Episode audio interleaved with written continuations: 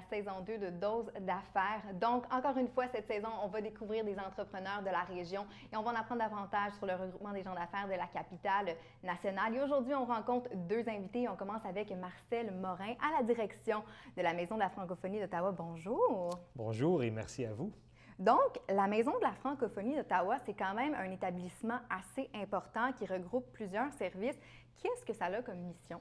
C'est ça. Justement, on est le phare francophone dans la région d'Ottawa-Ouest.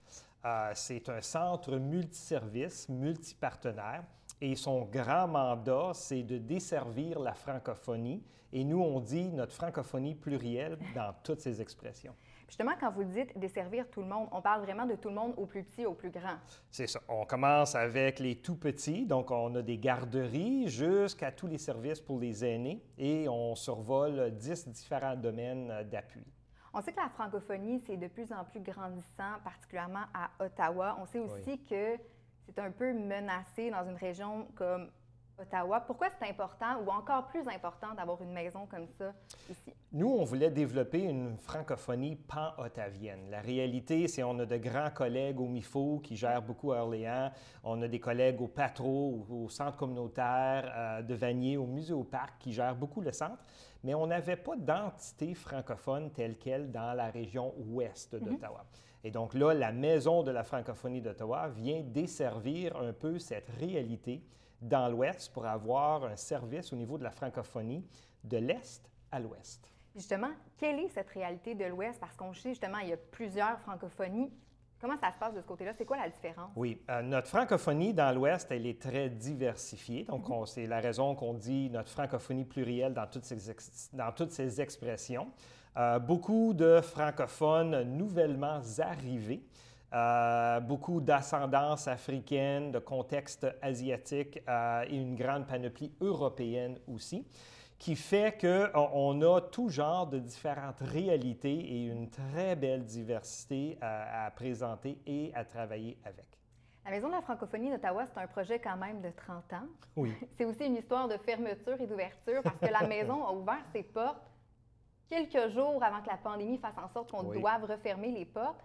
Comment on s'est adapté? On ouvre en mode normal, trois mois plus tard, pouf, on referme. Comment on s'est adapté rapidement comme ça? C'est ça. On a ouvert officiellement notre bel et grand édifice euh, le 30 janvier 2020 pour que six semaines après, avec cette pandémie-là, on réalise qu'on a dû fermer le contexte en présentiel. Euh, à ce moment-là, M. Ronald Bisson, qui était le président de la coopérative, euh, a indiqué la pandémie a peut-être réussi à fermer nos portes, mais elle n'a pas réussi, ne réussira pas à fermer nos têtes et nos cœurs. On s'est rapidement réinventé. Comme la plupart, on a inventé du contexte au niveau du virtuel, au niveau de différentes plateformes, au niveau de différentes structures. Et c'est là qu'on a ouvert les portes du côté provincial, mhm. national et même international.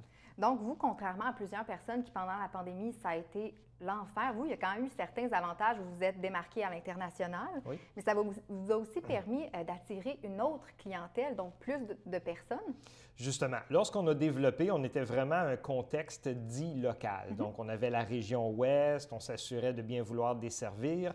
Ce service ou ces services-là se poursuivent d'une façon ou d'une autre, mais euh, la réalité où elle est très intéressante, c'est qu'on a commencé à s'apercevoir très rapidement que les gens de partout l'Ontario voulaient utiliser les services de la maison, les ateliers, les formations, voir les spectacles en virtuel. Et on a élargi un peu cette réalité-là du provincial au national. Et comme de raison, éventuellement, on a dit, pourquoi pas même l'international. La francophonie internationale, elle est là, elle est très présente. Et nous avons maintenant un réseau international des maisons des francophonies. Donc là, la maison est toujours en mode hybride. Donc, il y a encore plein de personnes à travers, pas juste à Ottawa, donc à travers le pays qui peuvent justement participer à ces services-là. Ça ressemble à quoi la programmation de 2023? Parce que sur le site, on peut voir qu'il y a quand même beaucoup de belles activités, mais surtout diversifiées. Étant multiservice, euh, on a plusieurs volets. On a le volet culturel, on a le volet artistique, on a le volet athlétique, on a le volet au niveau des services sociaux, on a le volet au niveau communautaire et toute cette panoplie euh, de services-là ou d'activités, d'ateliers, de spectacles, de prestations, d'espaces de rassemblement ont des options en présentiel. Mais quand le présentiel n'est pas possible ou si c'est quelqu'un qui est à plus longue distance, là, on gère dans un contexte bimodal ou hybride selon les différentes réalités. Je suis allée me promener sur votre site Internet, je suis aussi allée sur la page YouTube. Il y a une vidéo où on peut voir la tournée de la maison. C'est super intéressant parce qu'on en parle, on voit plein de services, mais c'est quand même vraiment grand c'est super intéressant comme établissement. Comment c'est comment c'est divisé? Comment on est venu avoir cette belle maison-là, cette belle infrastructure pour accueillir la francophonie? Alors, on a été très choyés de développer de grands partenaires. On a 52 partenaires à la maison qui viennent nous aider à vraiment propulser cette francophonie-là dans l'Ouest. Euh, un, notre plus grand partenaire, c'est le Conseil des écoles publiques de l'Est de l'Ontario, qui, eux, appartiennent l'édifice. Mm. Donc, euh, grâce à leur appui, grâce à leur grande gestion, euh, grâce à leur politique, à leur directive, à leur structure, on est capable de maintenir une belle et grande édifice. Oui, on le voit. Édifice à trois étages, c'est ça.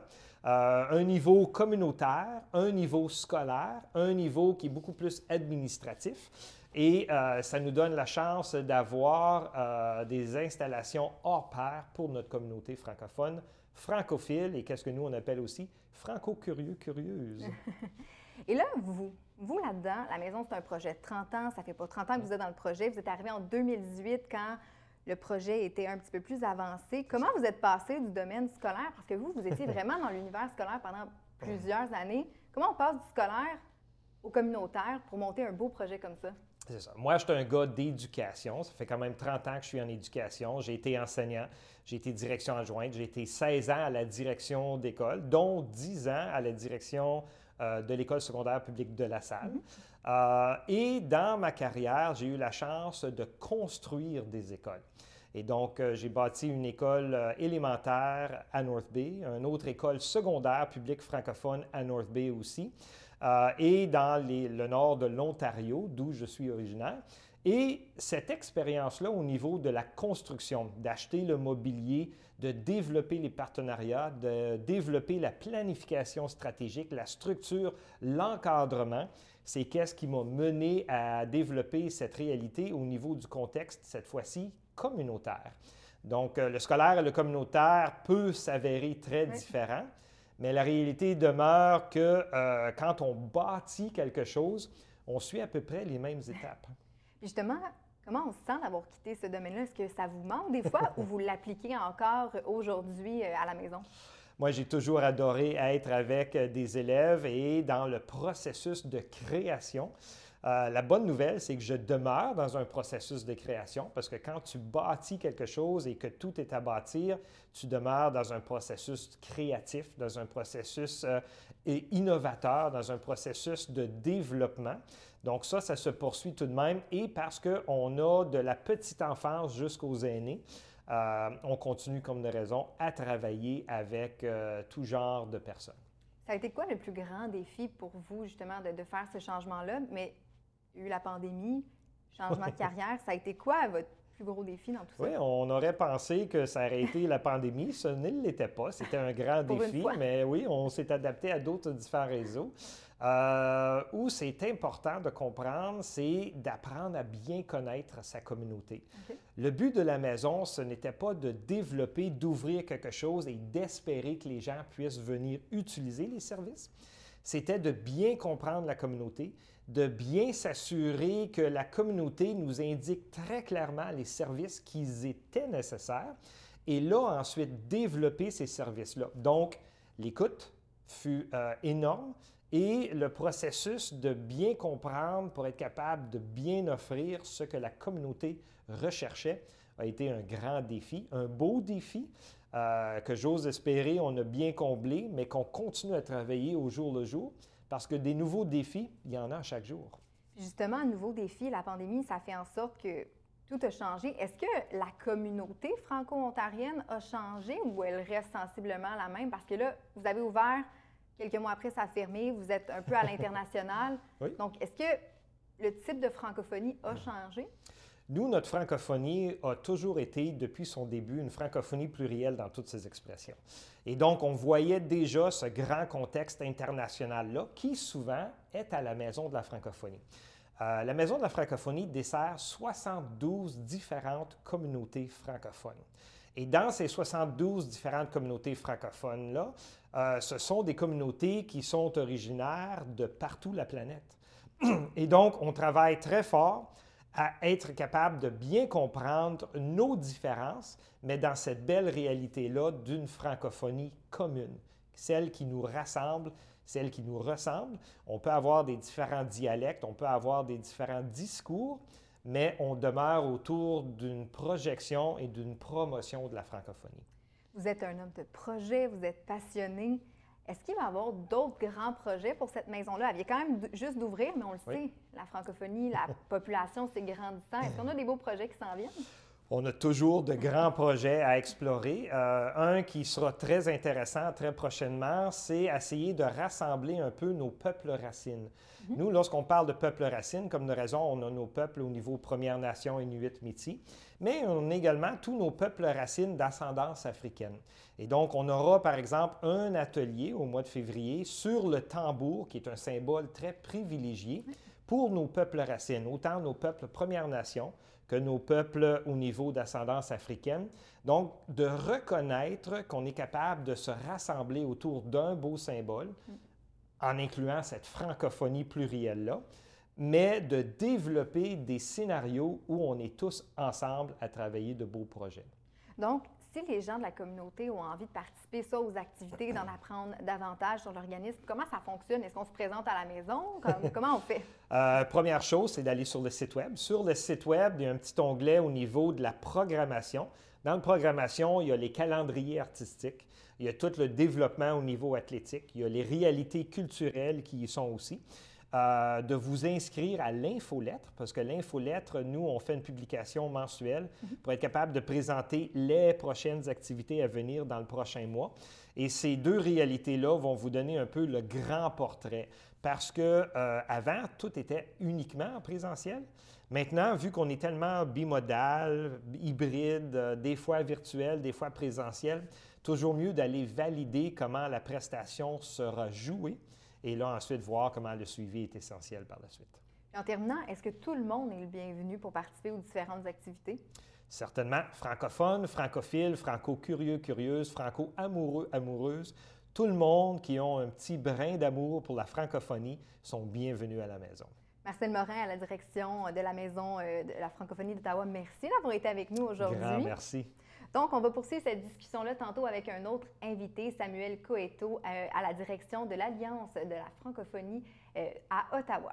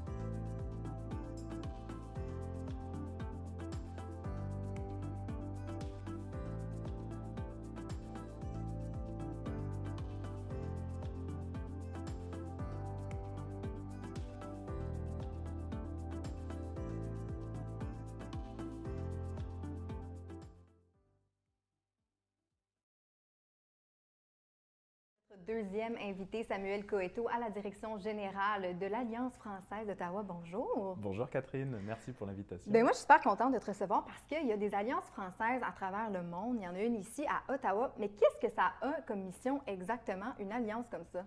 Alors effectivement, les, alliances françaises font partie d'un grand réseau mondial. C'est d'ailleurs le, premier euh, réseau culturel mondial. Il y a 835 mhm. alliances dans le monde et 9 au Canada, dont une à Ottawa. Et on a trois missions centrales. La première, c'est d'enseigner la langue française. Mhm. Donc on a pour cela un public plutôt euh, anglophone ici, euh, ici dans la région de la capitale nationale. Euh, la deuxième est d'être un centre culturel francophone qui met en valeur l'ensemble de la francophonie. Et enfin, et c'est particulièrement important au Canada, notamment dans le cadre de démarches d'immigration, mhm. nous sommes aussi un centre d'examen. Et donc on propose tout type de tests et d'examens, de diplômes en français qui sont notamment ici utilisés euh, pour obtenir la résidence permanente ou la citoyenneté. Pourquoi c'est important, particulièrement dans une capitale nationale comme Ottawa, où la langue française, c'est censé être une des langues premières? Pourquoi c'est important, particulièrement, d'avoir une alliance ici? Ben, finalement, il y a beaucoup d'alliances dans des villes francophones ou bilingues. Par exemple, une des plus grandes alliances françaises du monde se situe à Bruxelles. Mhm. Euh, il y en a un peu partout en Afrique. il y en avait une pendant longtemps à Montréal et peut-être que cette alliance française va, réouvrir un jour. Euh, mais l'important, c'est surtout pour nous de, mettre en valeur la francophonie dans toute mhm. sa diversité. Et, euh, donc euh, d'être présent dans une ville aussi symbolique qu'Ottawa en tant que capitale nationale, c'est important et c'était surtout une volonté locale. Euh, c'est aussi euh, important pour moi de, bien préciser que toutes les alliances sont des associations de droit local mhm. et euh, fondées par des personnalités de la région. Et donc nous avons aujourd'hui un conseil d'administration composé de, personnes donc, canadiennes qui, qui, sont installées ici, qui désirent s'impliquer pour l'Alliance française.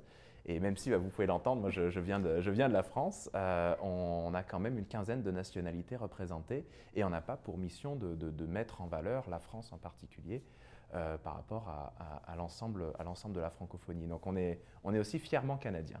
Ce que je trouve intéressant, c'est que tu m'avais aussi dit que les enseignants, les gens qui travaillent, comme tu l'as dit, viennent d'un peu partout. Donc on a vraiment de la francophonie d'un petit peu partout. Qu'est-ce que ça ajoute justement aux gens qui veulent venir faire affaire avec vous?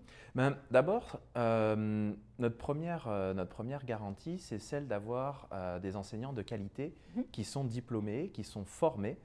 c'est pour nous un des critères essentiels pour pouvoir utiliser le, label, la marque Alliance française. Et donc, on a comme politique de ne pas forcément laisser le choix à nos, à nos apprenants de l'accent ou de l'origine du professeur, qui va, qui va enseigner, et de dire que tous nos enseignants, toutes nos enseignantes euh, sont tout aussi euh, donc, euh, international pour tout le monde. C'est cela, voilà. Et donc, on va confronter nos élèves à différents accents, accent québécois, franco-ontarien, français, belge. On a des, des enseignants qui viennent vraiment de, de, de, de, tous les pays aussi, beaucoup, de, beaucoup d'enseignants d'origine africaine. de, pays même qui ne sont pas forcément considérés comme des pays francophones. Euh, comme euh, l'Ukraine, la Russie, le Kazakhstan, donc d'ex-URSS.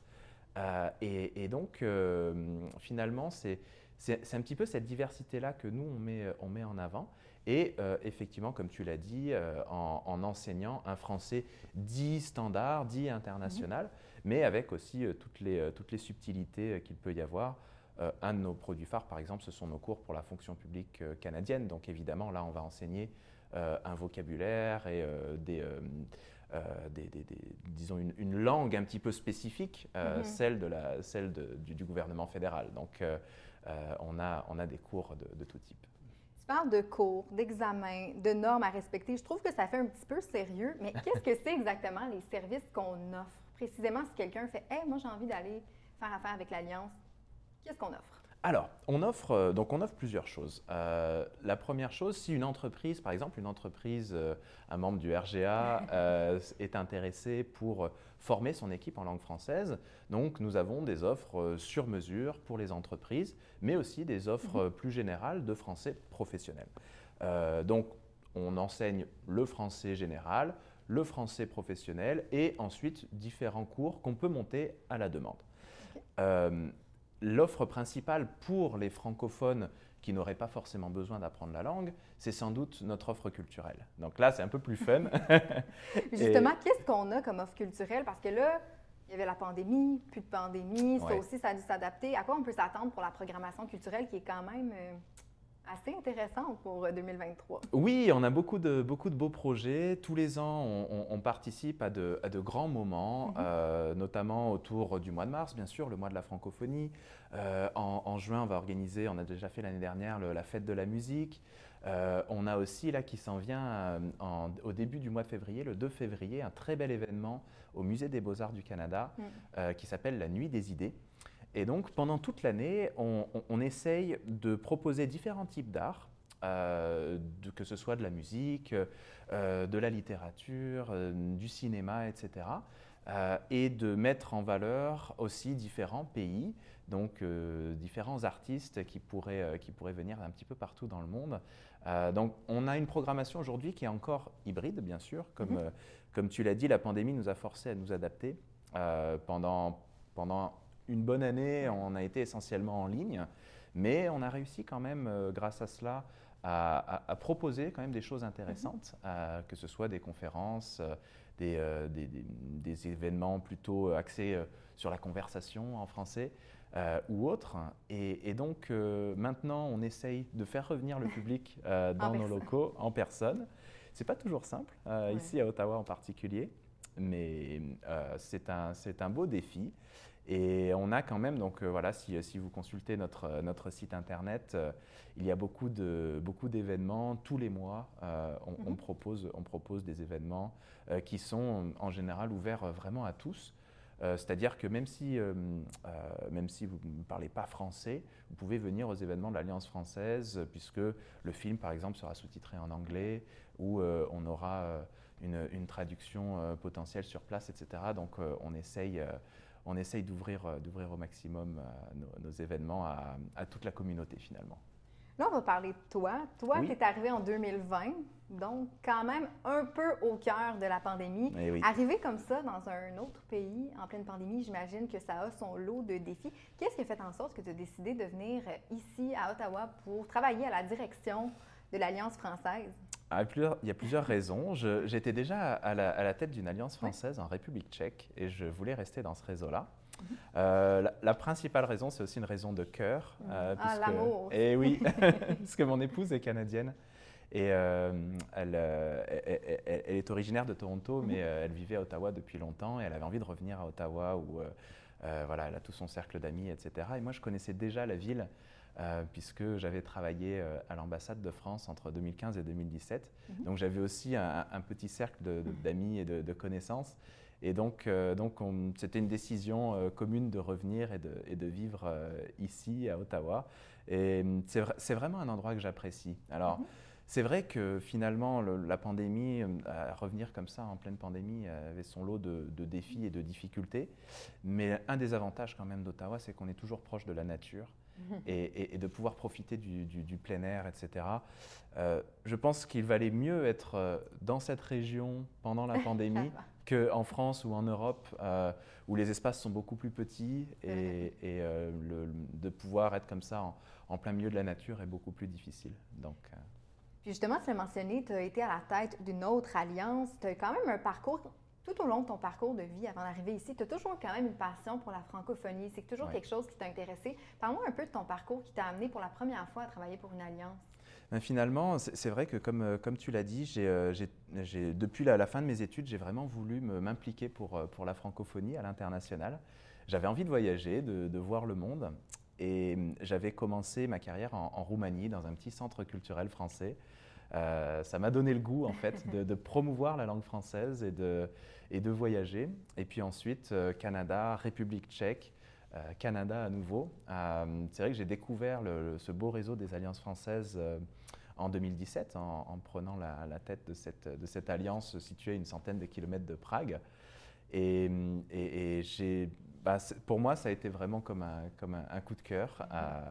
je pense que la, mission que, nous avons est vraiment noble. Euh, le fait qu'on soit tous des organismes à but non lucratif, euh, avec euh, ici au Canada en particulier le statut d'organisme de bienfaisance, mhm. des organismes souvent qui ont une longue histoire. L'Alliance d'Ottawa, par exemple, est née en 1905, et donc presque 120 ans maintenant d'existence.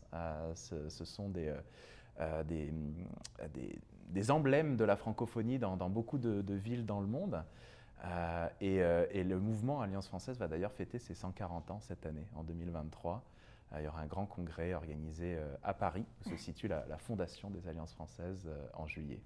Donc, toi qui s'est promené un petit peu partout à travers le monde, tu as vécu, tu as vu, entendu plusieurs francophonies. Comment tu trouves la francophonie ici à Ottawa, qui est grandissante, mais qui est aussi un peu menacée? On a quand même certains défis ici. Et oui, tout à fait. Ben, c'est vrai qu'être comme ça, on parle souvent parfois d'un petit îlot de francophonie dans un océan anglophone.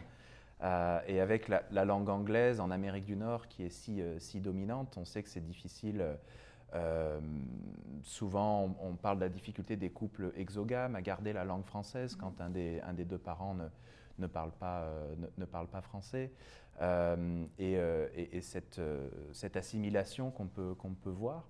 Moi, je pense que c'est une francophonie qui est extrêmement, extrêmement riche. Mhm. Euh, qui a une longue histoire et je suis toujours euh, émerveillé et vraiment euh, surpris de, voir à quel point les francophones en dehors du Québec ont réussi ainsi à, survivre à, tant de difficultés et de, défis terribles au, fil des années, que ce soit l'interdiction de l'enseignement en français, le, manque de services, etc. Et, ce côté militant, ce côté on, est là et on, existe encore, euh, moi, ça, me, plaît beaucoup et je trouve que c'est absolument remarquable. Et, pour moi, une ville comme Ottawa, finalement, euh, même si, euh, bon, on ne va pas se le cacher, c'est difficile de vivre en français à Ottawa, c'est quand même une belle représentation de ce que devrait être le Canada, mhm. c'est-à-dire ce, ce, pays avec deux langues, deux cultures, qui, parfois se parlent peut-être pas assez. Euh, qui, bon, euh, voilà, euh, qui ont leur, leurs incompréhensions et, leurs difficultés, mais, mais je, je, trouve ça beau. Et finalement, c'est un peu le cœur de notre mission à l'Alliance française, puisque on, on, a un public essentiellement anglophone qui désire apprendre le français, par francophilie ou par besoin professionnel, mais, mais qui, vient, qui vient à l'Alliance et qui peut comme ça avoir aussi une, une immersion euh, dans les cultures francophones grâce à, grâce à nos événements culturels. Donc on va au-delà de la salle de classe finalement. Et, donc euh, je trouve que, je trouve que c'est une, une, belle mission pour s'assurer que cette francophonie continue de, de vivre et de, se et de se développer euh, à l'avenir. Avec l'Alliance, on a plusieurs, une belle programmation, plusieurs projets. Entre autres, de verdir l'Alliance. Ça, c'est quelque chose qui, en 2023, c'est super important. On s'en va, l'environnement, ça devient un enjeu prioritaire. Comment ça va se passer? Quelles actions concrètes on va poser du côté de l'Alliance pour venir rendre une Alliance verte? Ben, c'est effectivement un de nos objectifs principaux. Euh, nous avons une politique environnementale depuis, euh, depuis mai 2021 mhm. qui nous a permis de mettre en place plusieurs, euh, plusieurs projets. Cette année, par exemple, on a été subventionné par le programme Ottawa Bilingue pour euh, installer euh, devant, notre, devant notre alliance euh, un, porte-vélo. pour organiser aussi plusieurs événements éco-responsables ou de sensibilisation à l'écologie. On en a un par exemple qui s'en vient ce vendredi, demain, autour de la mobilité douce et notamment faire du vélo à Ottawa en toute saison, y compris en hiver. donc on, va avoir une intervenante d'Envirocentre qui viendra. Et puis on accueille aussi depuis le mois d'octobre euh, mhm. euh, une, jeune volontaire en mission de service civique. Alors c'est des missions euh, qui sont proposées par, par l'OFQJ, c'est l'Office franco-québécois de la jeunesse, qui fait venir des jeunes donc de France vers le Canada, pas seulement vers le Québec. Et, donc nous avons en ce moment une, une, jeune volontaire qui s'appelle Mariette et qui a comme mission justement de nous aider au quotidien à améliorer nos pratiques et donc à la fois d'organiser des événements de sensibilisation, mais aussi dans notre administration euh, de, changer les habitudes. On est passé par exemple à une comptabilité zéro papier. Euh, on, fait en sorte euh, de, faire des économies d'énergie, etc. On encourage beaucoup de, pratiques telles que le, compostage. Mhm. Et donc, ce sont de, petits gestes, mais qui, mis bout à bout, peuvent faire une, une grande différence, j'en suis, suis convaincu. Puis en terminant, si les gens ont envie de s'informer ou de, s'inscrire à une formation avec l'Alliance française, comment ça fonctionne? Est-ce qu'on peut vous suivre sur les réseaux sociaux, site Internet? Oui, bien sûr. Alors, euh, notre site internet, af.ca Ottawa. Mhm. Euh, et puis, nous sommes, nous sommes présents euh, sur Facebook, Instagram, Twitter, LinkedIn. et donc, vous, pouvez, vous pouvez nous suivre sur, sur tous ces réseaux sociaux. On a aussi une, page, une page YouTube. Et euh, oui, euh, si vous avez des, questions, n'hésitez pas à, nous écrire à l'adresse info à commercialaf.ca et, euh, et on se fera un plaisir de, de vous répondre et de, et de, vous aiguiller vers un des services que nous proposons. Samuel Codéo, directeur général à la maison, à la maison, à l'Alliance française d'Ottawa. Merci d'avoir été avec nous. Merci Catherine, un vrai plaisir. Alors voilà ce qui complète l'émission, le premier épisode de la saison 2 du podcast. Si vous voulez avoir plus d'informations sur nos invités, ben, rendez-vous sur leur site Internet. Ou si vous avez envie d'en apprendre davantage sur le RGA, ben, rendez-vous aussi sur leur site Internet. Et nous, on se retrouve la semaine prochaine.